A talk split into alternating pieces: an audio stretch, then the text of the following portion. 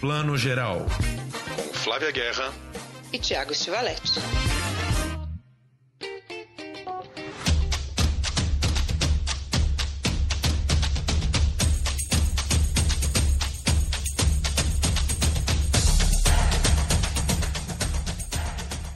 Bom dia, boa tarde, boa noite para você que está escutando Plano Geral, seu podcast de cinema e séries do streaming edição 83 começando. Não esqueçam de seguir a gente lá no Instagram, Plano Geral Underline Podcast, e acompanhar a gente no portal Terra. É só buscar Terra Plano Geral que vocês acham a nossa página.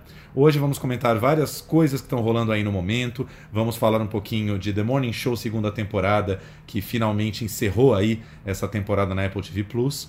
Vamos comentar vários filmes bacanas depois da mostra aí, vários filmes mais de autor assim estreando tanto nos cinemas quanto no streaming. A gente vai falar de Annette, né, destaque de Cannes da mostra que finalmente chegou ao MUBI. Temos Ataque dos Cães da Jane Campion que chega esta semana à Netflix. E vamos falar também de Fallen Ainda é Tempo, é, primeiro filme do Viggo Mortensen na direção, que estava em Cannes e também agora estreia nos cinemas no próximo dia 2. Mas antes de começar, bom dia, boa tarde, boa noite, Flávia Guerra. Bom dia, boa tarde, boa noite, Tiago. Chegando aí na reta final desse ano pandêmico que nunca termina, né? Vamos falar das últimas atrações. Mas Flávia está chegando bem, porque ela está aí em São Miguel do Gostoso, está lá no Nordeste. Não sei se já pegou um solzinho ou não, mas ela está tá num arzinho um pouco mais gostoso, mais quente aí, né, Flavinha? É isso aí, ainda não peguei praia de dia, peguei praia à noite, porque aqui as sessões são na praia à noite. E foi linda a abertura, gente, com Marighella sendo exibido para uma plateia imensa, foi super emocionante. Marighella melhora com a plateia, né? É o tipo de filme que é legal ver com o público, né? Então, e você está sabendo disso? Alguém me comentou num grupo de, de zap, eu não, não chequei essa informação ainda, mas parece que agora, já antes do Natal, Marighella já chega ao Globoplay. Ele vai chegar bem rápido ao streaming. Ah, maravilhoso, não estava sabendo. Aí, incrível. Acho, nas próximas semanas ele já está no Globoplay. Mas é legal porque a gente sabe também que essas informações eles não ficam divulgando muito para não desestimular as pessoas a irem ao cinema. E o filme está fazendo uma carreira tão boa no cinema, né? Que se você disser logo que vai estar no streaming daqui a pouco, as pessoas falam, ah, também não vou, então agora eu vou esperar. Então que bom que tá todo mundo vendo no cinema. É isso aí, que bom. Tá dando uma bilheteria bacana. Acho que quando ele acabar essa primeira janela, né, do cinema que tá indo bem, já chega logo pro streaming, porque tem muita gente curiosa que ainda não conseguiu ver e nem vai, né? Às vezes não chega às cidades, né? Tem isso também, os filmes, né, chegam nos cinemas dos grandes centros. Então, adorei saber. Vamos falar um pouquinho, começar com o Netflix de novo, que essa semana teve um evento deles, né, que a gente acompanhou, chamado Mais Brasil na Tela, em que eles trouxeram aí vários diretores executivos fodões da plataforma, né, pessoal da programação, responsável pela programação e responsável pela produção e pelas parcerias de produção de conteúdo nacional em várias frentes, né, em filmes, em séries de ficção, em séries de animação e nos reality shows que também são fortíssimos, né? Foi muito legal acompanhar porque a gente viu que eles estão vindo aí com um carro-chefe muito forte para 2022, né, Flavinho? É isso aí. Eles, né, anunciaram mais de 40 produções, gente. É produção pra caramba. O que eu gostei é que são várias frentes, né, Tiago? Tem comédia, tem ação, tem drama, né? E tem até novela. Eles vão fazer como é que é a super série, que é uma novela mais curta, vamos assim dizer, né? Vamos resumir. Que é uma coisa que o brasileiro gosta também. Eu quero ver o que, que vem disso. A HBO também tá, né, investindo nesse, nesse segmento. Então, acho que eles querem mirar esse público do Brasil que não abre mão de suas novelas. Eu só tenho ressalvas aqui ainda quanto aos documentários. Eu quero ver o que, que vem aí em questão de mais ousadia. Nossa segunda metade de hoje é uma entrevista com Marco Delfior e a Talian Klevich e a gente vai falar justamente com eles sobre isso. Documentários que não ficam só naquele formato que a gente sempre pensa quando pensa em documentário. Então vamos ver se a Netflix daqui para frente traz coisas mais ousadas, né, Tiago? Um país com sabor de pirarucu e pé de moleque. Um país que atravessa praias, cachoeiras e feiras um Brasil torto e belo, como as pernas do Garrincha e árvores do Cerrado. Para conhecer o Brasil, é necessário viajar seus múltiplos. Mas para saber o Brasil, é preciso aprender como aqui se trabalha, se ama e se vive. É isso aí. Sobre a, a, o quesito novela, eu acho que teve uma grande novidade, que estava todo mundo nessa dúvida do que, que seria a tal da novela da Netflix. E a Elisabetta Zanetti, né, o nome dela, que hoje é vice-presidente de conteúdo da Zenat, desculpa, Elisabetta Zenatti, vice-presidente de conteúdo da Netflix, ela deixou muito claro que realmente não vai ser novela, né? Ela foi muito clara, ela falou: esse formato de novela que a Globo costuma fazer, de obra aberta, com mais de 150 capítulos e que a gente vai ajustando ao gosto do público, isso a Netflix não pretende fazer. Então é como você falou, é como se fosse uma super série, talvez alguma coisa que nem o Verdades Secretas 2, algo que seja lançado é, 10 capítulos por semana ou 10 capítulos a cada duas semanas, enfim, mas algo já muito fechado, né? Uma história fechada que não vai depender da reação do público. Então acho que ela meio já deixou claro que assim, novela, novela, como o brasileiro está acostumado, isso a Netflix não vai, não vai fazer. E que bom, né? Nada melhor do que a clareza e a transparência e saber exatamente onde é que você está jogando. Né? É, e também acho, e sinceramente, gente, sem ser Globo fã aqui, mas já sendo, a gente já faz novelas maravilhosas na TV aberta, né, que tem o seu formato, que dialoga, é isso que o Tiago falou, que vai adequando. Eu sempre achei maravilhoso isso, esse diálogo da novela com o público. Pensa o final, muda o, o, rumo, muito antes de redes sociais existirem. Eu acho que isso é a coisa mais bacana da novela, uma característica que só a novela dá. Então, para que, que a Netflix copia isso? Né? Proponha coisas novas. Né? A própria Globo tem feito né, suas novelas, suas séries estendidas, super séries, né, Tiago? Pois é, exatamente. Bom, vamos falar um pouquinho assim da um passadão bem rápido aqui alguns filmes que eles divulgaram ali, né? Um, um, drama jovem chamado Depois do Universo. Tem um filme de Natal que é um filão que eles têm apostado há muitos anos, né? Teve aquele filme de Natal do Leandro Hassum há um ou dois anos que foi um sucesso absoluto, né? Inclusive em outros países. É, eles estão com uma parceria com a produtora Glass para um filme de Natal chamado Um Natal Cheio de Graça, que vai lançar em breve. Uma ficção científica é, de ação chamada Biônicos, e tem aí o primeiro filme de ação nacional da Netflix chamado Carga Máxima, com o Thiago Martins. E o interessante que a gente já entendeu da Netflix, né, Flavinha, é que é, mesmo os filmes, os filmes deles, têm um foco um pouco mais comercial, eles querem falar para toda a família, eles querem falar para o público jovem, né? Já teve aí um monte de filme de Larissa Manoela e tudo. E esses filmes de autor, como é o caso dos Sete Prisioneiros, que é uma produção da Netflix, eles investem, mas não é o foco principal deles. O foco principal é tentar pegar um assinante mais amplo, né? E que gosta de um filme médio, de uma série média, né? Um pouco mais comercial. Enfim. É isso aí. Eu sinto muito assim que eles vão continuar licenciando que é comprar o filme para exibir por um tempo os projetos mais autorais que você acha aí na Netflix, mas não produções originais. Mesmo, por exemplo, falei aqui dos documentários, é o que eu sinto. Um documentário que já está aí na boca para sair, que é sobre Zezé de Camargo e Luciano, produzido pela Paula Cosenza, que eu amo, produtora incrível com certeza é para comunicar com o grande público e não vai mergulhar fundo em pesquisa de linguagem. É uma boa história de dois grandes personagens brasileiros, né? Essa coisa mais pesquisa de linguagem, linguagem que a gente gosta tanto, eu acho que vai vir mesmo em aquisições, né, Tiago? Exatamente. E aí tem, tem um perfil que eu sinto que é o perfil americano da Netflix, que eles vão tentando emular aqui no Brasil, que tem um lado ruim, mas tem um lado também muito saudável, porque é a cara deles, é a cara da Netflix, é o que eles sabem fazer bem, e eles querem transferir um pouco esses formatos para o conteúdo nacional. Então, por exemplo, é, séries criminais, digamos assim, né? Eles anunciaram uma série chamada Todo Dia Mesma Noite, que é sobre o caso da Botkiss. Enfim, né? É, seria exatamente um caso americano de, de crime story, eles adaptando para uma história brasileira. Temos o Menino Maluquinho, né, uma série de animação aí baseada no personagem do Ziraldo, que eu acho que é sempre aguardado por se tratar de Menino Maluquinho. E outra coisa que eu acho que tem muito essa veia americana deles são os stand-ups especi especiais de comédia, né? Então, por exemplo, vamos ter um stand-up especial do Whindersson Nunes chamado É de Mim Mesmo, né? Assim, eles entenderam que o Whindersson é hoje um dos maiores comediantes, um dos mais populares com a galera do YouTube e da internet, então vai ter um especial dele. E tem um especial também do Rodrigo Santana, né? Que é um comediante que a gente conhece aí de muitos anos de Globo, eh, Zorra Total, né? Tá na escolinha do professor Raimundo. Um especial dele chamado uh, Cheguei peguei e ele também está num outro projeto chamado A Sogra Que Te Pariu, que é o primeiro sitcom com plateia da plataforma, ou seja, algo que é muito especialidade, por exemplo, do Multishow, né? essa coisa do Vai Que Cola, etc. A Netflix vai fazer algo parecido com esse A Sogra Que Te Pariu. É, e eles têm investido né, nessas séries que tem comunicação mesmo, como você falou. Sintonia, né, que está na segunda temporada, com certeza vai ganhar uma terceira, porque está indo bem. Né? Era uma, o Bom Dia Verônica.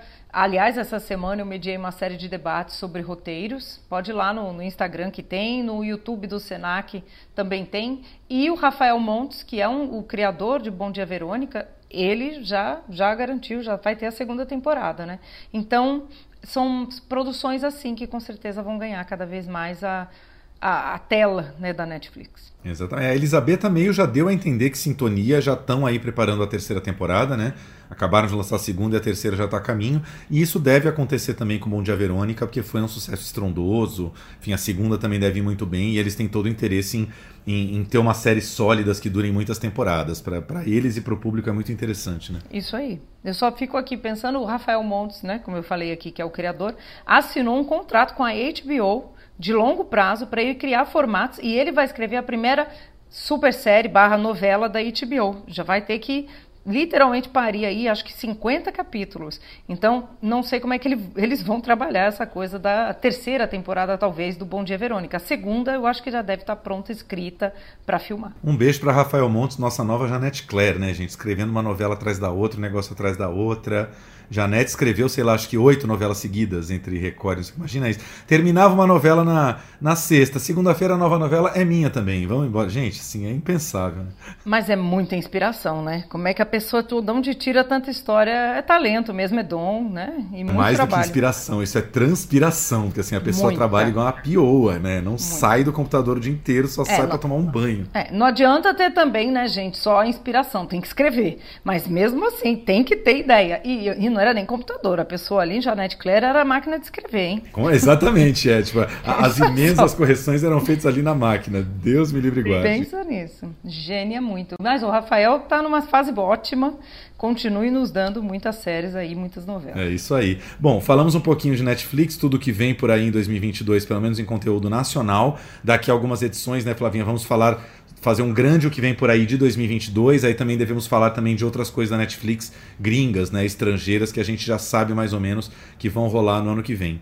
Passando da, da Netflix para Apple TV Plus, queria só fazer um comentário rápido. Acabei de ver essa semana a segunda temporada de The Morning Show, que é de longe a série mais estrelada da Apple TV, né? Aquele elenco maravilhoso: Jennifer Aniston, Reese Witherspoon, Steve Carell, todo mundo voltando com força. Novos personagens: Juliana Margulies, que é uma atriz que a gente conhece daquela série The Good Wife, entrando na série pela primeira vez.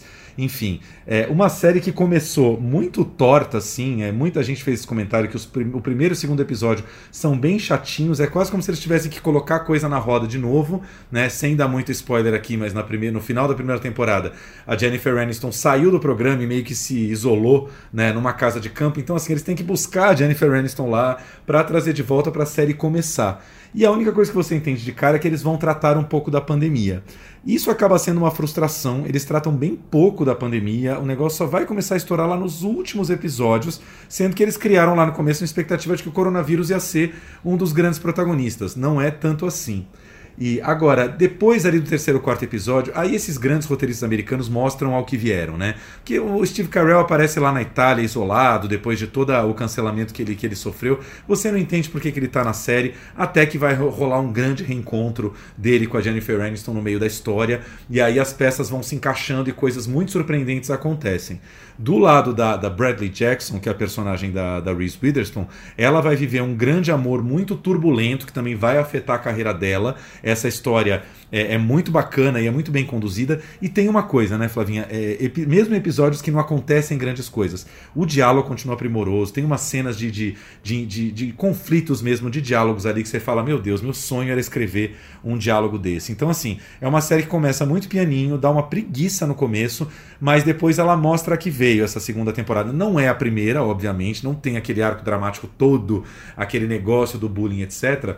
Mas é, tem um negócio muito interessante que é ficar mostrando como num telejornal, que é um programa público, que está todo mundo falando dele o tempo todo, como é que as pessoas ainda estão tentando conciliar essas coisas de cancelamento, de lugar de fala, de novas minorias, de feminismo, de questões raciais, sendo que todo mundo ali é ser humano e a própria Jennifer Aniston, que é a que estourou a bomba no final da primeira temporada, ela tem várias coisas do passado dela que hoje ela seria canceladíssima por isso. Então, ela tem que lidar com essas coisas do passado e não é que ela é uma bitch, não é que ela seja uma grande vilã, é porque todos nós vivíamos ou vivemos muitas coisas no passado que hoje em dia seriam proibidíssimas. E como lidar com isso e ainda estando em vitrine nacional o tempo inteiro, né, apresentando um programa. Ou seja, eu acho que hoje é a série que melhor trata essas questões de lugar de fala, enfim, não sei nem muito como definir, mas né, lugar de fala, minorias, novas demandas, enfim, tudo isso. Como é que você lida sendo uma personalidade pública, né? Se a gente que não é tão público já tem dificuldade, imagina esse povo que não sai da televisão. The game is changing. My job is to ensure the stability of UBA. Alex, I need you to come back. You are the only thing that can save us. I don't think I've ever said that before. I'm not going to get edged out. Alex Levy. I feel like I'm bringing in my big sister to clean up my mess. Man, you couldn't have planned this any better. Stepping away when you did.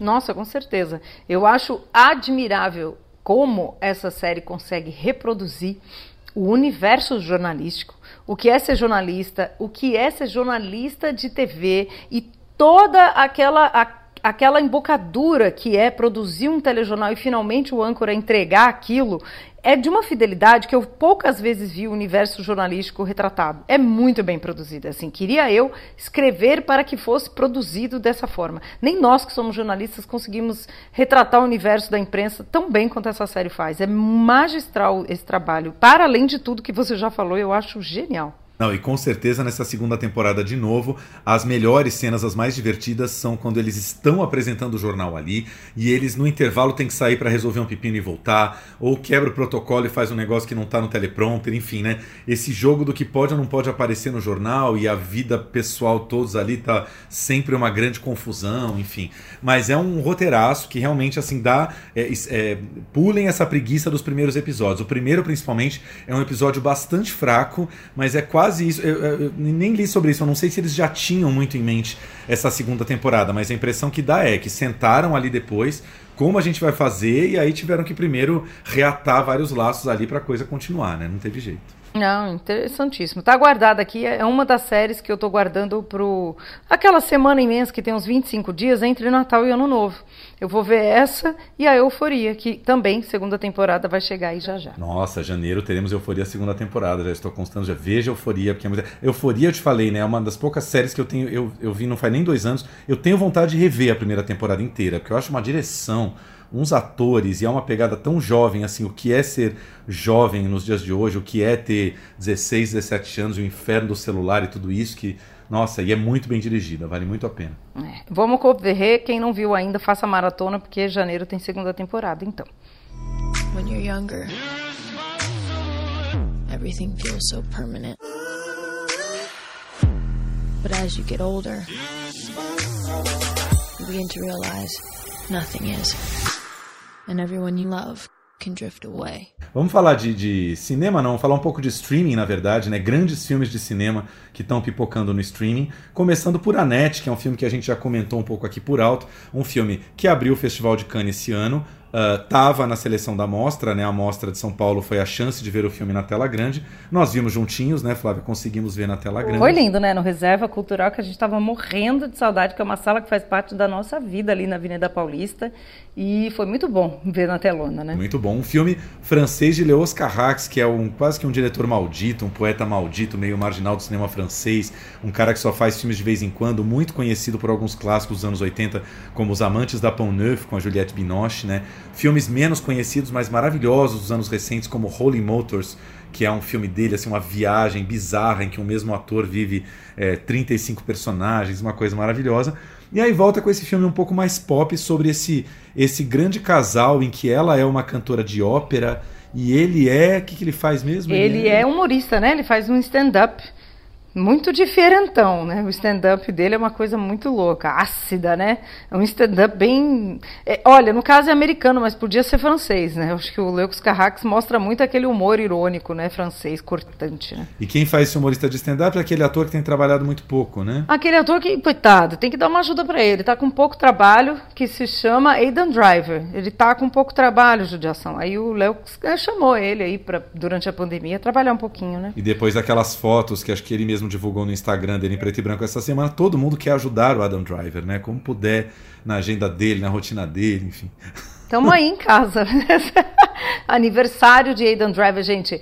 A, aqui a gente se derrete por ele mesmo. Pronto, falamos. Ele está cada vez mais lindo, mais gato, mais talentoso, mais ocupado é a grande fase dele, né? Ele tá na grande fase. Meu Deus, ele, mano, o cara que já filmou com o Scorsese lá atrás, fez o Infiltrado na Clã com o Spike Lee, e só esse ano fez os dois filmes do Ridley Scott, o último duelo e o Kazaguchi. Aliás, gente, vamos ficar devendo o Kazaguchi hoje, que nem Flavinha nem eu tivemos tempo essa semana para ver, mas prometemos voltar, porque é um filme né, que tá todo mundo querendo ver e sendo muito comentado.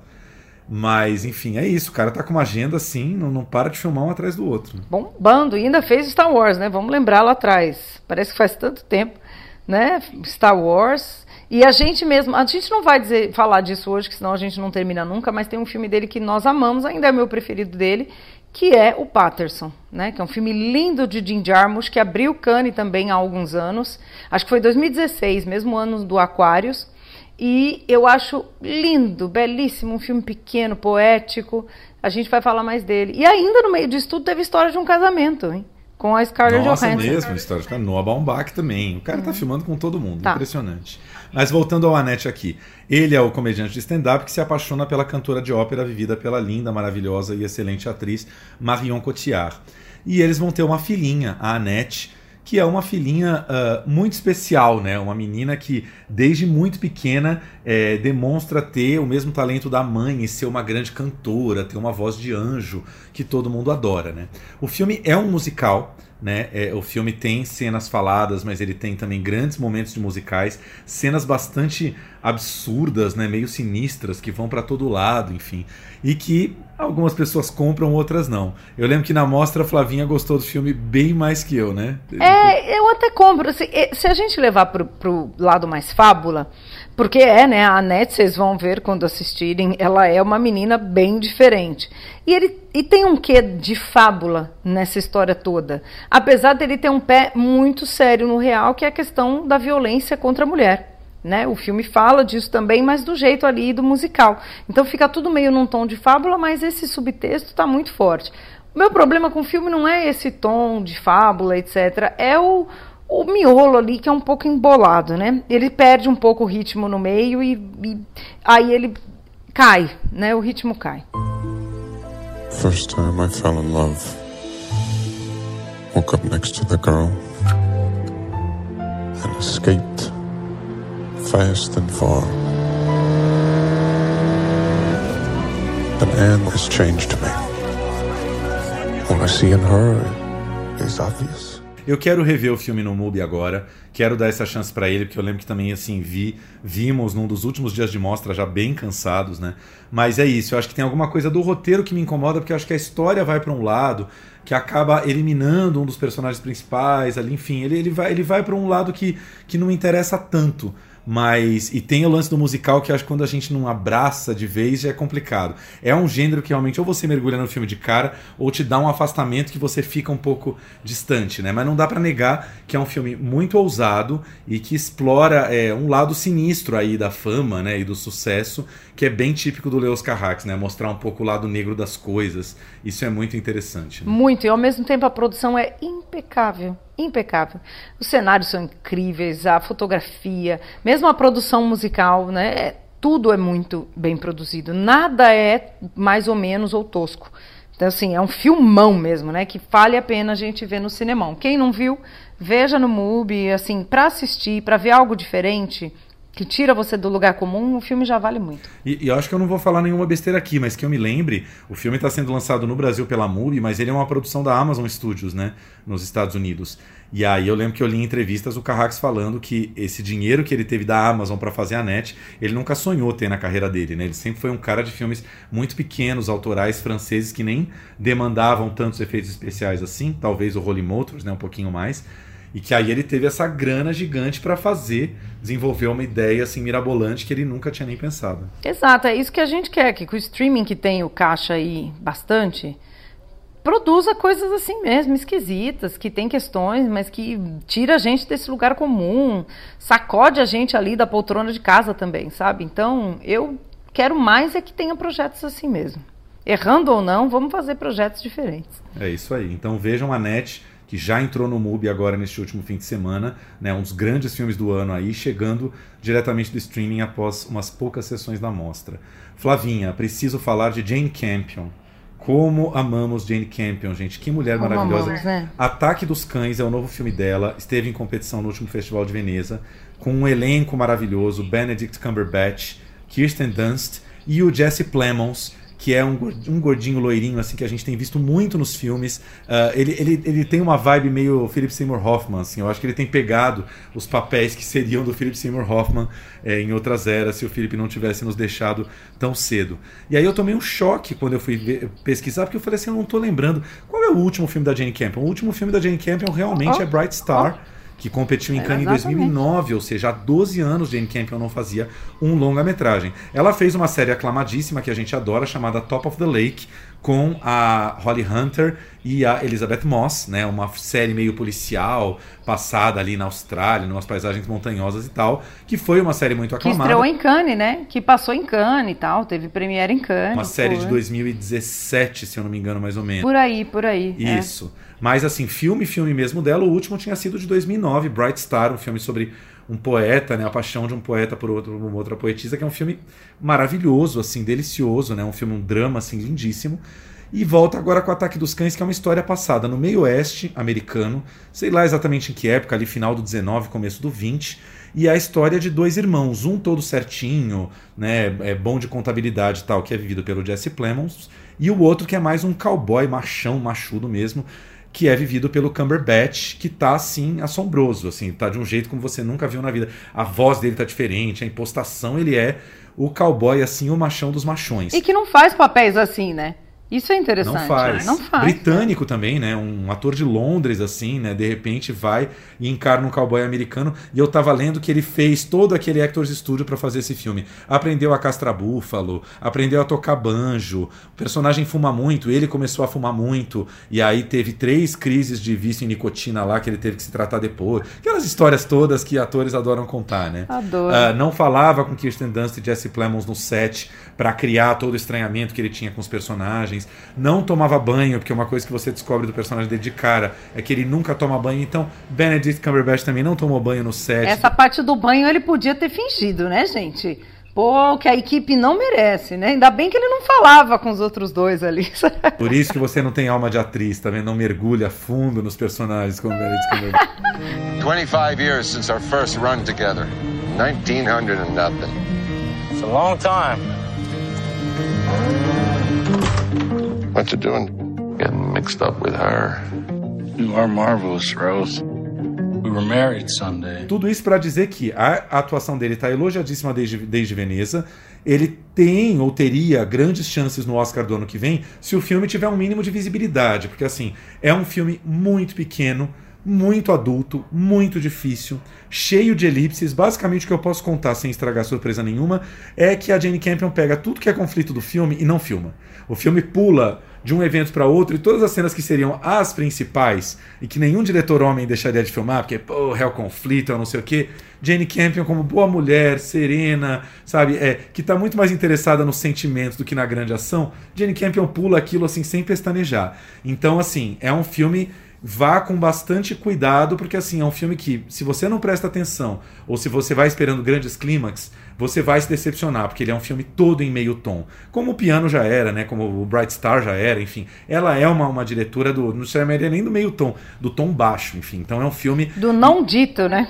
Como é que é? Do não dito. Do não dito. Do não dito. Do não dito. Aí assim, vi o filme no cinema, então acho que eu, eu, isso me ajudou a prestar atenção nos detalhes e não tirar o foco do filme. Agora, pelo amor de Deus, não é um filme para ver em casa na Netflix, uh, dando pausa, indo fazer seu lanche, voltando do almoço e vendo mais um pedaço, porque dá para se perder facilmente. Não é a origem do Christopher Nolan, mas dá para se perder dentro do filme. Então, veja com todo o foco do mundo e muita atenção. Ele estreia agora, nessa próxima quarta-feira, dia 1 ele já está disponível na Netflix. É isso aí. Amamos Jane Campion, foi premiada lá em Veneza, né? Junto com as outras mulheres. Esse ano foi um ano de mulheres em Veneza, né? Kirsten Dunst é, estreou. Não, Kirsten Dunst não. A Kirsten. Ah, como é que é a irmã do outro lá? Kirsten Stewart? Que é o, pai, o irmão é ator? oh, meu Deus. É, Maggie Gyllenhaal, Maggie Gyllenhaal. Ai, obrigada! Eu confundo a Maggie com a Kirsten. Nossa, Danilo, tira.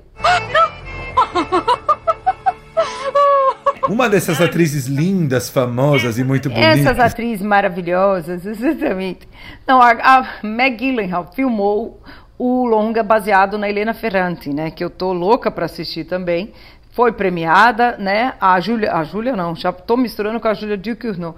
A, a diretora francesa também ganhou com o longa-metragem. O L'Evénement, né? O evento, que é o filme sobre o aborto. O L'Evénement, o evento. Exatamente. E a, a, a, nossa maravilhosa Jane Campion, a primeira mulher da história a ganhar a palma de ouro em Cannes pelo piano, que ela dividiu com a Deus Minha Concubina, sempre falo disso, também foi premiada lá com direção. E o mais interessante é que as duas que estavam, né, as outras mulheres concorrendo, diziam: você é responsável por muito por eu querer ser diretora. Né? Eu olhei você com o piano e falei: por que eu não? Né? Então é lindo ver que essa mulher maravilhosa que inspirou, inspira tantas, também está lá, lado a lado, com um filme diferentão, né? western, que eu nunca imaginaria que ela fizesse. Então, e com personagens masculinos. Sabe né? que eu fiquei muito é nessa dúvida? É uma dúvida antiga que os cinéfilos têm, assim, quando você chama um filme de western ou não.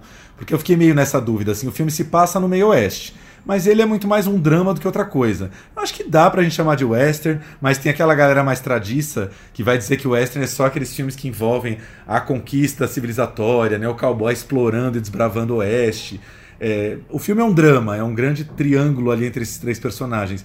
Mas eu acho que dá pra gente chamar de western também. É um western dramático, algo assim. É, é, é aliás, essa discussão é ótima, né? Eu também nunca pensei nisso. Para mim, um filme que é que está no oeste, né? Nesse sentido, eu já, eu já chamo de western, mas eu não sou especialista, então posso estar falando besteira. E assim, tô aqui horas falando, tô falando do Cumberbatch sem parar aqui, que tá maravilhoso, mas os outros dois também estão incríveis, Kirsten Dunst e o Jesse Plemons, que aliás já fizeram um casal na série Fargo, segunda temporada, que é uma série que eu amo de paixão, e os dois já eram um casalzinho lá, né? Tinham muito mais trama juntos ali, mas era muito legal.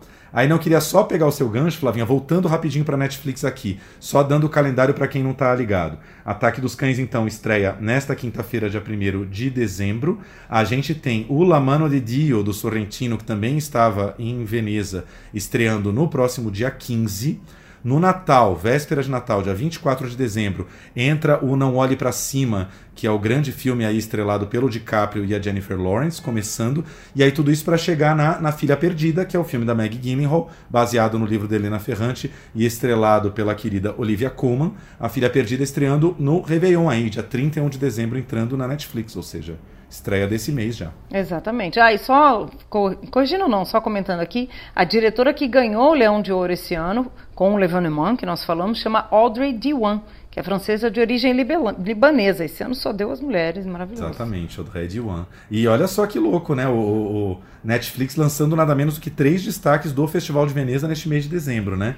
É, é. Ataque dos Cães foi para o cinema. Não sei se A Mão de Deus ou A Filha Perdida passarão pela tela grande, ainda mais nesse final de ano tão conturbado que você já tem mil estreias de cinema querendo ocupar salas, né? Não sei como é que vai ser. Pois é, complicado o final do ano, mas poderia, né? Eu ia gostar de ver Sorrentino na telona, porque ele sempre arrasa, né? Flavinha, é, Viggo Mortensen, nosso querido Viggo Mortensen, por onde anda, o que anda fazendo e o que, que vai estrear nesta semana? Pois é, anda dirigindo, né? Maravilhoso. O filme chama Falling.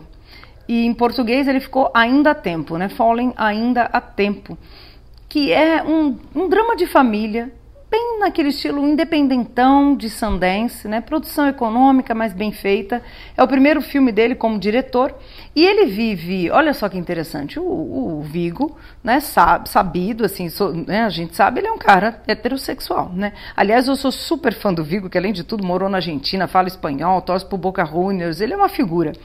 E ele faz nesse filme, um, ele atua também no filme em que ele né, dirigiu. Ele faz um cara que é homossexual, gay, casado com um, um, um cara, tá super bem resolvido em Los Angeles, vivido pelo Terry Chen, que é um ator de origem oriental que eu adoro também. Tá tudo bem ali na vida dele, eles têm uma filha. Até que o pai dele, que mora numa fazenda no, no meio oeste gelado ali dos Estados Unidos, que é um cara, claro, é um cara homofóbico, conservador, é o perfil do, do, do, republicano americano. Idoso, que é um grande ator também quem faz, quem faz o pai dele é o Lance Henriksen, que é uma figura, aliás, e ele está idoso demais para morar sozinho. O Vigo traz ele para viver com essa família. Agora imagine esse agente provocador, que chega no núcleo dessa família moderna, contemporânea, bem resolvida de Los Angeles, com toda essa carga de preconceito. Ele tem preconceito com os indígenas, com os hispânicos, com os asiáticos, com os homossexuais e tem que viver nessa família. Então o filme é um filme basicamente de embates de família nesse cotidiano. Mas é um filme lindo ao mesmo tempo, né? Claro, qual é a família que não tem embate, mas ao mesmo tempo não tem amor, que não tem traumas de infância, mas ao mesmo tempo não tem perdão. Então é um filme basicamente sobre isso, de atores. Os atores estão muito fortes, muito bem. Eu adorei assistir. Eu assisti na premiere do filme em Sundance em 2020. E foi muito interessante que eu conversei com o Vigo e ele falou que ele queria contar essas histórias mesmo. O que, que interessa a ele é contar histórias de personagens, né, de atores. Ele, como é um ator, ele gosta de filmes que dê espaço para o ator mostrar toda essa verve. Então, achei lindo, achei um projeto lindo e ele vivendo esse personagem né, homossexual no, no seu primeiro filme de direção. E eu nunca tinha visto ele viver um homossexual dirigido por outros cineastas. Né? Então, bacana demais ele escolher esse projeto, Tiago, daqueles pequeno e bem resolvido. You asked me to come get you. Remember? I would never say that. Doctor, doctor. Dad, you know mom's not here. Father, Did you forget because you're too old? Gente, não, não consegui ver ainda, já fiquei curiosíssimo, claro, inclusive pelo tema gay e pelo Viggo Mortensen. Mas eu tô aqui olhando, cara, o Lance Henriksen, um ator americano aí, de. Nossa senhora, já tá com mais de 80 anos. E eu fui procurar esse filme aqui na ficha dele no IMDB e eu não estava encontrando de tanto que o homem ainda filma. É um cara que já fez franquia Alien, fez uma porrada de série de TV, tá no Alvo, aquele filme do Van Damme no começo dos anos 80, dos, no, dos 90. Cara, é um cara que não para, fazendo mil séries de televisão e filmes até hoje, assim, do tipo, esse foi apenas mais um filme dele de 2020, pra você ter uma ideia, assim, de tanto que esse homem não para de filmar. Que loucura. É, e ele é muito, muito. Ele tem muita energia. Eu também conversei com ele lá em Sundance no ano passado, e você vê que é esse cara mesmo, que não vai parar, que tá afim de produzir, de se colocar à prova, porque ele é tudo que esse personagem não é, e mais encara ali um projeto bacana. Então é um filme cheio, cheio de amor, assim, sabe? Um filme lindo, tem, e é muito bem filmado, principalmente essas cenas dessa fazenda gelada onde esse pai tá. E também tem esse outro lado, que é lidar com a morte iminente, lidar com a velhice. Né? Não é porque esse cara vem cheio de preconceitos ele encara esse antigo, esse mundo que a gente não quer mais, mas que ele também não tem sua fragilidade, sua humanidade. Então é um filme disso, não tem mocinho ou vilão. Tem seres humanos complexos aí se relacionando. Um filme super, super delicado e ao mesmo tempo forte. Fiquei, já era fã né, do Vigo, né, gente? Como não ser? Agora então, mais ainda. Que maravilha. Então fica aí essa dica. Eu sei que dezembro já começa a ficar corrido, mas dá aquele pulinho no cinema. Fallen ainda há tempo de Viggo Mortensen estreando nesta quinta-feira, dia 2 de dezembro. A, a Paulinha, a nossa querida assessora de imprensa, até mandou o link de imprensa para ver. Não deu tempo de ver essa semana, então acho que eu vou guardar até para ver na tela grande. E você também não viu na telinha, né? Você viu na tela pequena, não? Não, não, não eu vi em Sundance no ano passado, antes da pandemia. Pré-pandemia. É, quer dizer, a gente ainda não tinha se ligado da pandemia, ela já estava pegando na China, mas a gente estava fingindo que ela não existia. É verdade, a Sundance 2020, não 21, né? É, 2020. Vi na, num cinema lindo lá que é dedicado às premieres, que Sundance tem um cinema imenso que é o dedicado a esses filmes com atores mais badalados. E fora de competição. Eles não colocam muito filmes com muita badalação em competição. A competição do Sundance fica em projetos mais independentes, de diretores estreantes, mas que não são famosos. O Vigo, apesar de estar estreando, ele é um na mão, né? Então ele foi para a mesma sessão para qual foi o Sérgio, o filme produzido pelo Wagner Moura, na qual o Wagner Moura faz o Sérgio Vieira de Mello. Maravilhoso. Fica aí então a dica do filme do Viggo Mortensen, Falling, ainda há tempo. Aí queríamos comentar rapidinho, né, Flavinha, dois eventos que estão rolando aqui em São Paulo. Um deles é a Ciranda de Cinema, né? Um festival de filmes aí que rola todo ano tudo no Espaço Itaú, né? Vamos falar um pouquinho dele? Vamos. A gente tem bastante festivais interessantes que a gente não, não, não tem destacado, e esse é um que é lindo, porque é um, é um festival que fala muito sobre educação, filmes que trazem a educação né, em, primeiro plano, mas não que não são didáticos. Né? Esse ano, por exemplo, o homenageado é o Paulo Freire, né? e o filme, o, o evento esse ano é online e gratuito. Então, gente, que coisa maravilhosa. Tem um, um festival que você pode assistir gratuitamente, de onde estiver. Vai até dia 10 de dezembro, então tem toda uma semana aí, né? É parceria com o Itaú Cultural, Cultural que está também realizando a ocupação Paulo Freire. Então, tem essa homenagem também ao centenário do Paulo Freire e vários filmes, né, Tiago? Eu adorei, assim, tem Utopia e Distopia, que é um filme, né, que é do Jorge Bodansky, que fala da questão da, da, educação universitária na Brasília, ali dos anos 60, né, que, como é que era esse sonho da educação contemporânea no Brasil e que não se realizou. Né? A gente tem altos problemas de educação até hoje. Tem o clássico, já que eu acho, Central do Brasil, do Walter Salles, que eu amo, maravilhoso. Meu nome é Daniel, do Daniel Gonçalves, que é portador de deficiência, dirigiu o filme e retrata, se retrata nessa jornada dele, né, para viver, conviver, crescer, amadurecer. É um filme lindo também. Então, assim, programação tá linda, viu, Tiago? É, exatamente. Filmes tem também é, um filme muito menos conhecido do Jorge Bodansky, que a gente entrevistou esse ano por causa da série da Transamazônica, né? Um filme dele chamado Utopia e Distopia, que visita aí um projeto de educação universitária em Brasília nos anos 60, que foi um projeto idealizado pelo Paulo Freire, né? Um pouco como parte dessa homenagem. Tem os dois filmes do João Jardim sobre educação, Pro Dia Nascer Feliz, que é um filme mais antigo, de 2006, mas muito maravilhoso sobre as expectativas e sonhos de crianças de escola pública é, no Nordeste. E o mais novo, que teve no É Tudo Verdade, não lembro se esse ano ou ano passado, acho que ano passado, que é o Atravessa a Vida, onde ele de novo vai visitar é, estudantes de um pequeno colégio para saber um pouco das, dos sonhos, das, perspe das perspectivas deles hoje, né, agora em anos mais recentes. E muitos filmes, tudo na plataforma Itaú Cultural Play. É só digitar itauculturalplay.com.br, uh, acesso gratuito, todos os filmes gratuitos até 10 de dezembro. É isso aí. Lindo, vai? Não tem desculpa para não assistir.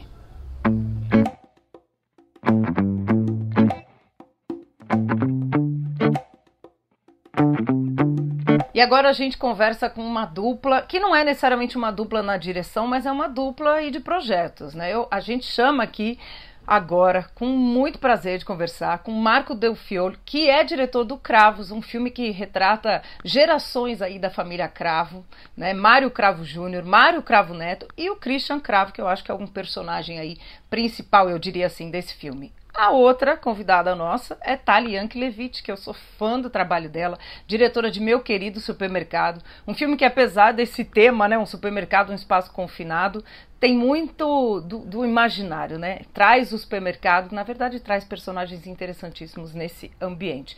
E por que, que eu falei que eles trabalham juntos? Porque o Marco é um dos produtores, né? Produtor associado, me corrija se eu estiver errado. Do co meu produtor. Co-produtor do querido supermercado e a Tali assina também o roteiro do filme do Marco o Cravo. Então, o Cravo. E a montagem. E a montagem, e a montagem. A gente, tava, é. né, a gente aqui, antes de começar a gravar, falou do montador, vamos falar sobre isso também. É. Enfim. E eu entrei como montagem adicional e roteiro no, no da Thalia também, colaborei no Vocês estão vendo? Então, a gente fez uma dança das cadeiras aqui. Vocês estão vendo que tá, né? Eu acho que é mais fácil falar assim, os dois filmes são dos é dois. bem-vindo, Marco, bem-vinda, Thalia, muito bom ter vocês aqui. Tiago também. É uma, hoje a gente está com um time lindo aqui para conversar. E eu queria começar perguntando. Os dois filmes têm naturezas muito diferentes, né? Os Cravos são uma família ilustre, né? Que tem uma obra aí que a gente acompanha e mais no fim a gente vai vendo questões de família, né? Que a gente adora ver filme de família. O Supermercado tem um tema aparentemente frio, mas traz, né? Todo esse imaginário, né? Toda essa transcendência do ser humano. Então eu queria que vocês contassem cada um um pouquinho como é que vocês veem esses documentários que transcendem esses temas? Né? Não é um, um, tema urgente, a gente em geral associa documentário, tem que ser uma coisa urgente, quase jornalística. E vocês né, navegam em outro tempo. Então, quem quer começar? Eu, posso contar uma história engraçada que rolou no IDFA, quando eu fui com a Tali para lá para a gente participar do é Summer School, né, Thali? É um laboratório, um laboratório de montagem que o IDFA, que é o Festival de Documentários de Amsterdã, é, promove. Então a gente participou em 2019 numa consultoria de montagem. E aí eu estava conversando com um dos consultores lá, falando dos filmes que a gente faz aqui e tal. Eu falei, não, então a gente faz uns filmes que não tem tanto destaque porque eles não correm atrás da pauta, né? Não, dessa urgência, da ah, qual que é o assunto quente. A gente não. Eu falei, ah, a gente acaba falando é, por que, que a gente está aqui na vida, fala sobre morte, sobre. Ah, aí ele falou, ah, sim, temas pequenos, né? É, super pequenos, né? Morte, vida. então, a gente, a gente gosta de falar de temas pequenos, mas acho que é, é esse, essa não é só uma característica, né, Thali? Porque acho que a gente faz um documentário que é. Tem uma ideia Flávia e Tiago, que às vezes rola com o documentário, aqui no Brasil muito, que o documentário é um cinema que fez voto de pobreza. Então é um, é um, é um, cinema miudinho, que é só, uma, só fazer entrevista, que ah, não pode usar muita trilha, não pode ter muita montagem, e a gente não. É, é, é, aí tem uma crença minha, assim, e acho que eu compartilho muito com a Tali, que, é assim, que, que documentário é um cinema sobre a vida. E a vida, ela é exuberante. Vá para qualquer floresta, qualquer mata, pegue uma lente, um microscópio. A natureza não faz nada sem capricho, sabe? Então, por que, que eu vou fazer um cinema restrito, pequeno, é, cheio de imposição e de limitação? A gente está falando de linguagem, isso é forma de expressão. E aí vem uma outra coisa que vai para essa volta para essa primeira que eu falei. Eu acho que documentário não é o cinema do real. Eu acho que nesse cinema que a gente faz é, é um cinema que, quando bem sucedido, ele tangencia, ele abraça, ele acolhe o mistério. Ele é atropelado pelo mistério às vezes, sabe?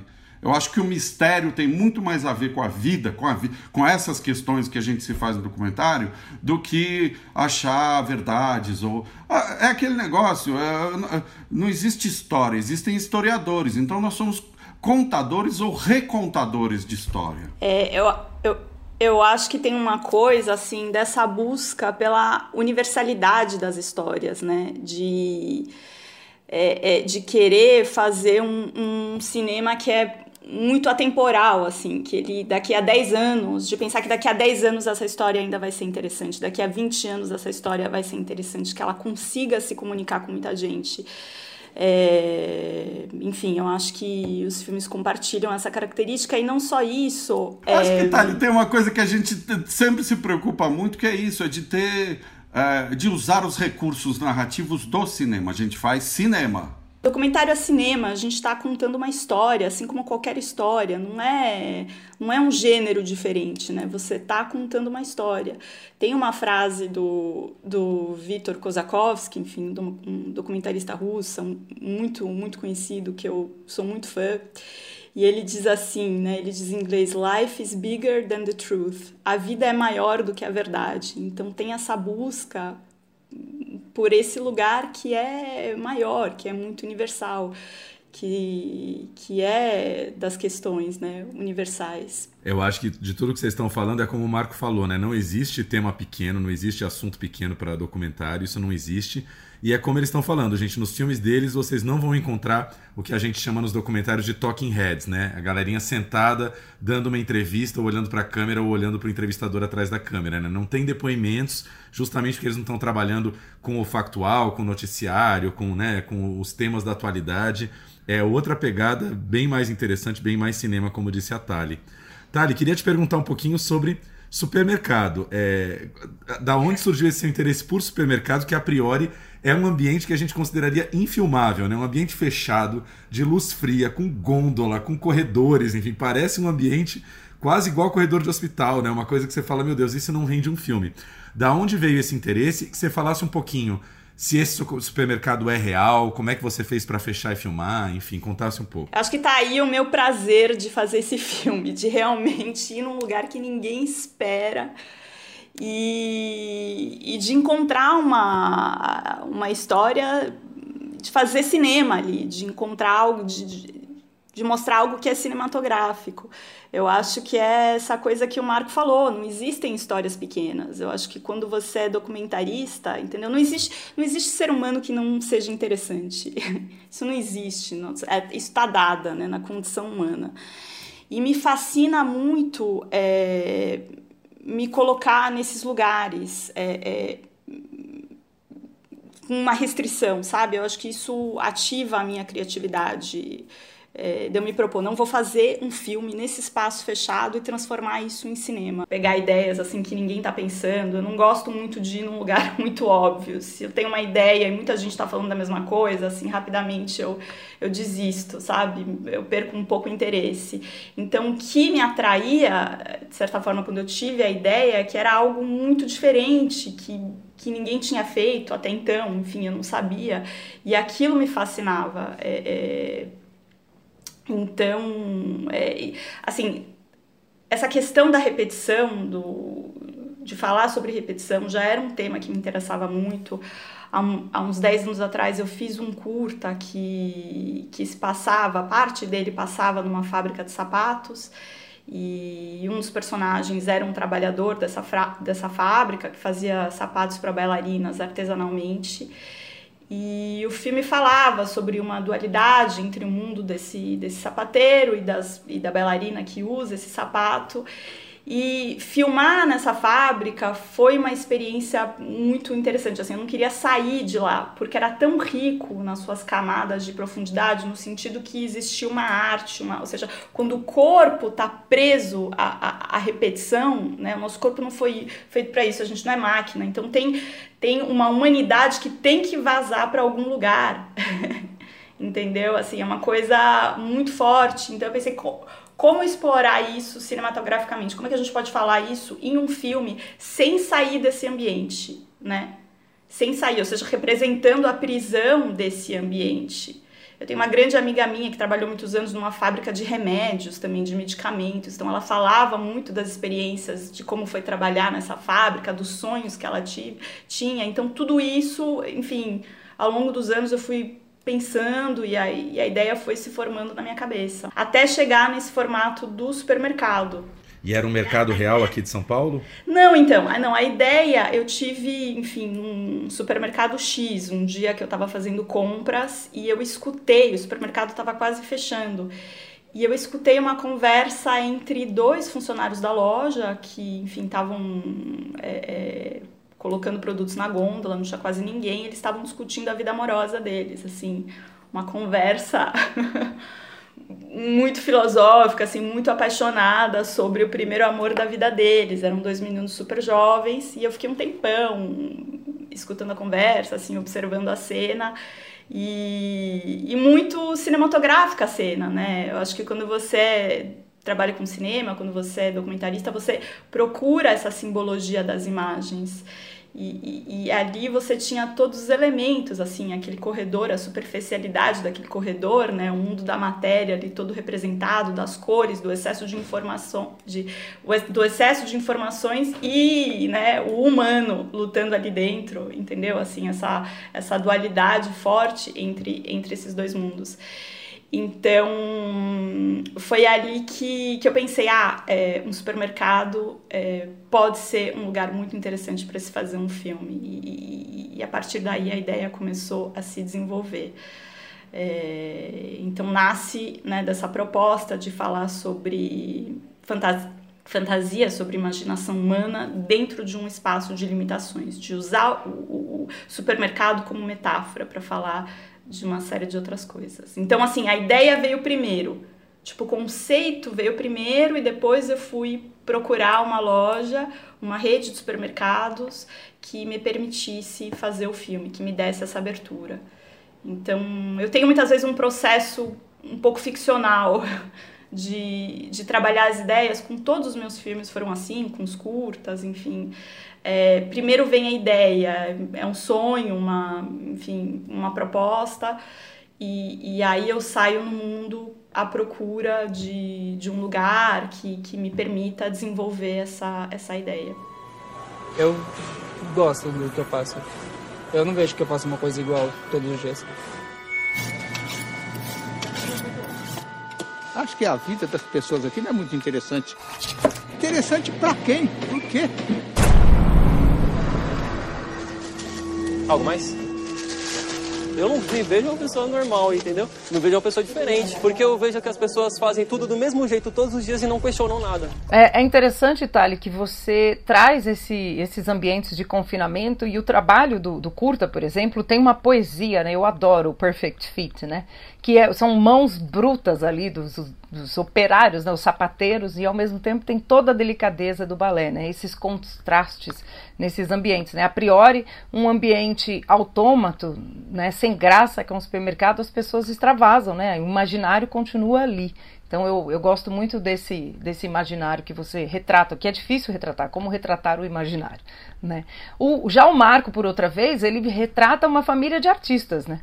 E é uma família que apesar de ser artistas, né, são pessoas reconhecidas, que têm um trabalho maravilhoso, também tem questões ali muito como é que diz, Marco? Pequenas de família, né? Agora, sinceramente, acho que o maior dos temas é a família, né? A gente na família, o amor entre. e também os ódios, né? Ódios eu não diria, mas os atritos, né? Como é que você chegou nos cravos e como é que você conseguiu, né? Acompanhar o Christian? Porque você viaja bastante com ele também, né? Então, é, eu. 2012, que é quando o filme começou, eu estava com 41 anos eu sempre quis fazer longa. Quando eu fiz 40, eu falei, cara, se eu não começar agora, eu acho que eu não começo mais. E aí eu já tinha, essa, eu tinha estrutura, tinha câmera, tinha equipe, uh, equipamento, né? Por que, que eu não estou fazendo filme?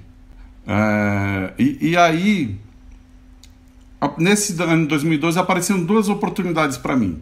A primeira foi o Christian que me convidou para viajar. Ele é amigo da Minon, minha mulher, que é produtora dos dois filmes, do, do, do Cravos do Supermercado. É... E os pais deles, o pai da Minon e o pai do, do Christian, o Mário Cravo Neto, eles eram muito amigos. Só que a Minon e o Christian só se conheceram depois de adultos, porque o Christian é dinamarquês, tem uma diferença de idade e tal. É... E aí acabei conhecendo o Christian nessa coisa de almoça, ah, vai aqui, vai ali, janta, sei lá o quê. E ele veio com esse convite. Ele sabia que eu filmava artista desde de 99. Eu faço documentário sobre artistas contemporâneos. Então esse é um lugar que eu me sinto muito à vontade. Só que eu já também estava num ponto que eu falei assim, eu não quero mais ficar filmando artista falando de obra e falando do trabalho e tal. Eu quero entender outras coisas. No caso do Christian, eu queria entender que, que bioma, para ficar dentro da, da natureza selvagem, que bioma é esse que produz é, artistas tão talentosos, né? É, é, que caldo que tem nessa família. E aí ele me convidou para ir para Tanzânia, crente que eu ia lá fazer tipo um making off e tal, não sei o quê, e eu já tinha essa agenda oculta. Porque eu sabia que o Christian estava num momento muito peculiar, assim, muito delicado e muito intenso, porque o pai dele tinha morrido. Ele fotografou o Haiti durante 10 anos. Teve terremoto, morreram vários amigos dele. Ele ainda voltou para fotografar depois do terremoto. E aí ele desistiu, desistiu de fotografar gente e estava sendo processado pelos irmãos, pelos meio-irmãos, né, filhos do segundo casamento do pai, por conta do espólio. Então eu falei, bom, eu vou lá, se vou ficar 12 dias com o Christian. Eu acho que nos quatro primeiros dias, geralmente é assim, o artista dá aquele texto que está pronto, que ele repete sempre, sempre, sempre, sempre. E aí, depois disso, esvazia e começa a vir o que interessa. E foi o que aconteceu. Depois do quarto dia, ele começou a falar sobre o avô, sobre o pai. É, e aconteceu uma coisa interessante também, que a hora que eu fazia a, a estrutura normal de entrevista, entrevistado olhando para a câmera, câmera de frente entrevistado, ele só ia para esse lugar do preset dele de artista. A primeira vez que eu tirei a câmera e botei de costas para fazer aquele plano Don Draper, sabe? Você vê o cara silhuetado de costas e ele olha, tá olhando uma paisagem. Ele começou a falar do avô. Aí eu saquei que por conta do espaço, de limitação de espaço físico do, do que a gente tinha de filmagem, porque na Tanzânia é um, um, um, tipo de safari que você faz que é dentro do carro. Você sai do carro, você vira comida. Se tiver bicho perto, né? Tem horas no filme que aparece a gente comendo tal, aí a hora que não tem bicho perto você pode descer. Mas se tem, você não desce. Então eu ficava com a câmera muito atrás, no banco de trás dele. Que era a mesma situação, era uma situação um pouco freudiana, assim, é o cara. E aí começou a rolar uma terapia. E eu saquei que o Christian ele era uma espécie de Riobaldo do Grande Sertão Veredas, porque é um cara que tinha sido atropelado pela vida e ele estava precisando de um interlocutor para tentar botar em ordem o, a, aquele turbilhão que, que bagunçou tudo, né? E aí, a partir daí, eu, eu, comecei a entender que era um filme que ia se abrir mais. Aí a gente. Eu falei com a Minon, a, a, isso, essa parte da filmagem eu banquei por conta própria, então eu fiz um desenho de produção. que A primeira viagem eu fui sozinho, a segunda eu fui com o Gustavo, que é o fotógrafo do, do, do, do filme da Thalia, do supermercado. O Gustavo agora está fotografando o filme novo do Carlinhos, do Carlos Nader.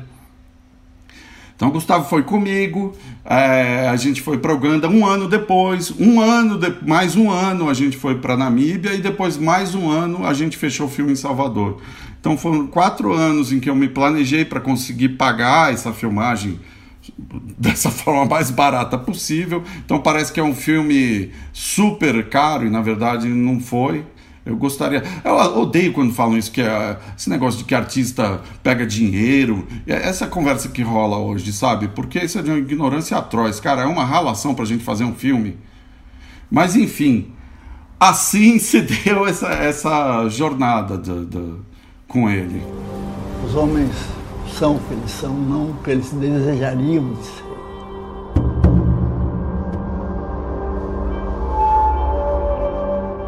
São três homens, pai, filho e neto, mas cada um deles tem sua peculiaridade emocional. Marco, eu ia falar o seguinte: nunca, nunca desanime de fazer seu primeiro longa-metragem, porque Michelangelo Antonioni foi dirigir o primeiro longa dele, tinha 38 anos já, quase 40 também. Já tinha feito curtas, coisas, mas começa a carreira dele aos 38, não foi tão jovem assim, não. É, não, então, é, é, eu não me arrependo de nada assim, de ter começado tarde. Eu acho que teve um período de maturação para mim que foi muito importante. Eu faço documentário desde os 28, então. Uh, e parece que é simples, né? Documentário tem, é cheio de armadilha. É cheio, porque parece. É, é, quando o pessoal de ficção vai fazer documentário, geralmente eles falam: ah, não, estou fazendo um documentário só para fazer pesquisa para o próximo filme.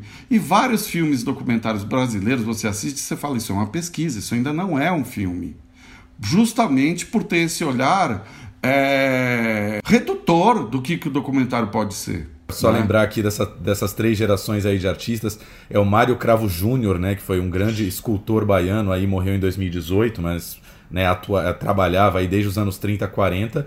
Aí, pai do Mário Cravo Neto, que dos três acho que é o mais famoso, né, Marco? É o mais conhecido, acho que é, é o Mário Cravo Neto que tem pavilhão em Otim, inclusive, né? Tem um pavilhão. Não, quem tem é, é, é o quase irmão dele, que é, que é o Miguel Rio Branco.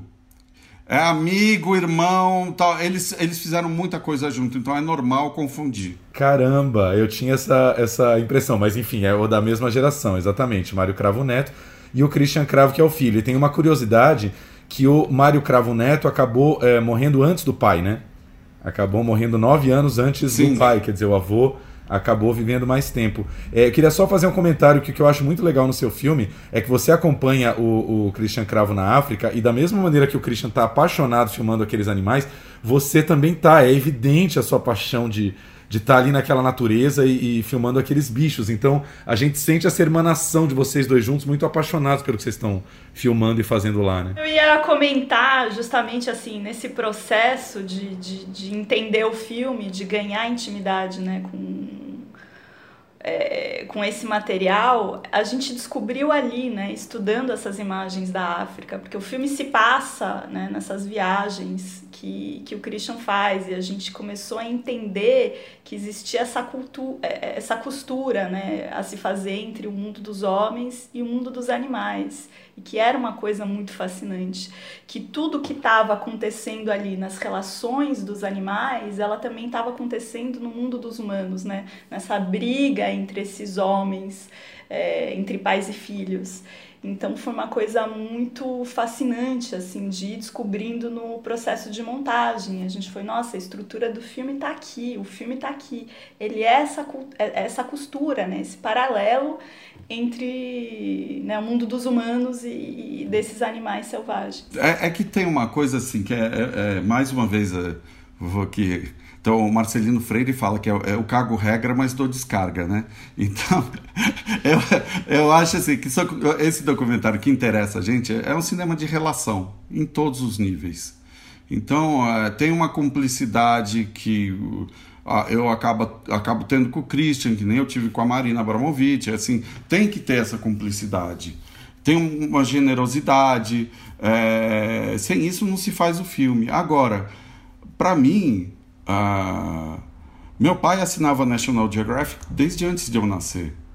A minha alfabetização visual foi com essa revista, com as fotos da National Geographic. Então, ah, para mim, foi um, é, é, era um sonho de criança estar tá ali com o Christian, é, filmando, não só filmando o trabalho de um fotógrafo, mas filmando ali a natureza. E aí a outra camada, que é isso que a Thalia está falando, é que o Christian, eu saquei que ele não viajava para fora, ele viajava para dentro. O que ele fotografava e o que se manifestava à frente dele externamente era reflexo do, das questões, dos, do, das dores dele ali, né? Uma das primeiras falas do filme é, é, é o, o, guia, quando o Christian está fotografando uns espinhos, o guia fala assim: é, Você sabe para que, que serve isso? E ele mesmo responde: É um mecanismo de defesa, é uma coisa da natureza. E os espinhos são os cravos, né? Então, de cara ali já se colocava uma situação de espelhamento. É... E, e, e, o Christian tinha uma postura também que era que eu acho muito corajosa e muito bonita, que é ele falava o tempo todo: eu, eu, eu quero chegar mais perto, eu quero chegar mais perto. E esse chegar mais perto não era só para fora, era para dentro. Então ele foi de uma coragem independente da gente estar tá filmando, mas muito mais corajoso por a gente estar filmando ele teve uma coragem de se expor e de mergulhar nesse, nessa relação traumática com o pai para achar o que tinha de bonito ali, o que tinha de valioso, né? Para além de toda a dor. Então, é, é esse processo de cumplicidade que, que você falou, Tiago, que dá para assim, nem você fala, não fala em cumplicidade, mas você falou assim que eu estou tão envolvido quanto Christian, em todo sentido, porque eu também tive que fazer esse movimento de, de, de ver o que ele estava vendo, tanto dentro quanto fora. E para isso eu tive que chegar mais perto. E também ser arranhado, eu também me machuquei, porque os caras são de uma natureza é, defensiva, para não falar agressiva. You know, I've always photographed people, but I just got tired of it, you know. People are too complicated.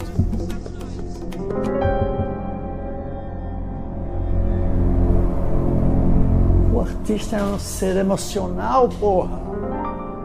Quando a gente faz documentário, a gente. É, é, um, é relacionamento, né? Se a gente brinca que todo filme é sobre um relacionamento, o documentário ainda tem o relacionamento do diretor com o documentado, né? A gente tem que encerrar aqui já já, mas eu queria perguntar para a Tali, para terminar, sobre o relacionamento dela com esses personagens, que são pessoas comuns, totalmente diferentes dos cravos, não são óbvios, né? Não são celebridades, né? É o cara ali do, da padaria, a pessoa da segurança, né? Mas ao mesmo tempo são personagens é, muito interessantes. Eu adoro filmes com anônimos. Eu gosto demais de descobrir, né, o que há. Então, para a gente encerrar aqui, como é que foi seu relacionamento com eles? Olha, foram. Na verdade, eu fiquei cinco anos fazendo esse filme, né? São cinco anos de processo. E, e para fazer filmes, né? É, é, assim, você precisa de um processo longo para ganhar intimidade, né, com seus personagens. Então, foram três anos para o filme que levaram para o filme ser financiado. Então, eu fiquei nesse processo de pesquisa, de ir na loja, de conversar com pessoas. Então, dois dos personagens que você vê no filme eu conheço há anos, né? Há, dois, há três anos, né? Antes de, de começar a gravar para valer. Então, a gente se conhecia muito bem, eles queriam muito fazer o filme, eu já tinha ido na loja filmar eles várias vezes. É, uma vez que o filme finalmente foi financiado, como o documentário tem uma rotatividade muito grande de pessoas, infelizmente, muita gente que fez parte da minha pesquisa original e que ia aparecer no filme tinha saído da loja. Então a gente começou esse processo de novo. Eu trabalhei com uma pesquisadora e, e, a gente ficava o dia inteiro ali na loja. A gente ia várias vezes, ficava o dia inteiro ali conversando com, com um monte de gente. E é aquilo, assim, não existe pessoa que não seja interessante, né? Não, não existe uma pessoa que não contém uma história shakespeariana dentro dela né? Todos nós somos criaturas complexas e contraditórias e exuberantes. Então, assim, eu nunca tive dúvidas que eu fosse encontrar histórias incríveis ali. Eu acho que a diferença é que você tem que encontrar pessoas que estejam no momento da vida delas que elas precisem da câmera, que elas precisem comunicar alguma coisa. Então, tem essa questão do encontro no documentário, né? Você procura essa química. Então acho que esse é o trabalho de pesquisa, de buscar quem está ali, né, esperando, que precisa da câmera, que quer se comunicar, que existe uma química entre vocês, eu sinto isso.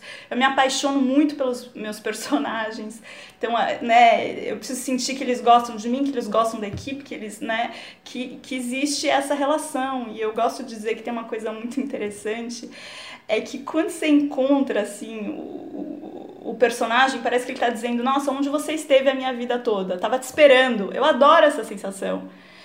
É, eu acho maravilhosa. Então, com esses personagens, eu, eu, eu senti isso, né? Eu busquei isso. E, e você percebe, assim, no, no primeiro dia da, de gravação, assim, o, o, como eles são à vontade frente à câmera, né? É, é, amam a câmera, assim, é muito gostoso, sabe? Muito fáceis é, é, de filmar, enfim. Então, foi isso, assim e a gente descobre junto, assim. A gente não falou muito da sinopse do supermercado, porque é isso, vocês vão assistir e tem que ir descobrindo junto com a Tali. E o Cravos também. Aliás, dando serviço aqui, Cravos está no circuito de cinemas comerciais em várias cidades do Brasil. Procurem, porque vale muito a pena ver também na tela grande. O meu querido supermercado está no circuito SP Cine, aqui em São Paulo, na capital, mas daqui a pouco chega no streaming aí, todo mundo no Brasil todo vai poder assistir. Obrigada, Marcos, brig Marco, obrigada, Tali. Parabéns pelos dois filmes. Continuem filmando temas pequenos, tá? A gente gosta muito deles. obrigada, Thiago. Obrigada, Flávia. Sou super fã do podcast. Amo as dicas de vocês. Agradeço o convite de poder estar aqui falando sobre os filmes hoje. Obrigado, Flávia. Obrigado, Tiago. E olha, eu preciso fazer um comentário muito importante que os dois filmes receberam o selo Pareja de qualidade. Ah, muito bom. Importante. Falei para a Pareja criar uma figurinha. Selo Pareja de qualidade para dar ali para os documentários. E ela diz que gostou dos dois, ela é fã. Obrigado, queridos. Boa sorte aí no lançamento, que muita gente veja o filme aí ao longo dos próximos Beijo. meses. Valeu, obrigadão pelo espaço. Esses foram Marco Del Fiol e Talian Klevich conversando sobre seus filmes Meu Querido Supermercado e Cravos, que estão aí em cartaz e já já entram para o streaming do Brasil inteiro. E eu deixo aqui também uma dica para quem está no Rio de Janeiro. O Instituto Moreira Salles do Rio apresenta nesse mês todo, né, inaugurou dia 27, vai até, tem bastante tempo aí para conferir a exposição do fotógrafo baiano Mário Cravo Neto, de quem a gente conversou tanto. Se chama Espíritos Sem Nome. Então confira, quem estiver no Rio, a entrada é gratuita, corre lá no Instituto Moreira Salles, que fica na antiga residência dos Moreira Salles, que é um lugar lindíssimo. Quem assistiu Santiago sabe que de residência eu estou falando. ims.com.br você acha o serviço completo lá ou no Instagram do Instituto Moreira Salles. Não perca, muito cinema para vocês, muitas séries. Até semana que vem.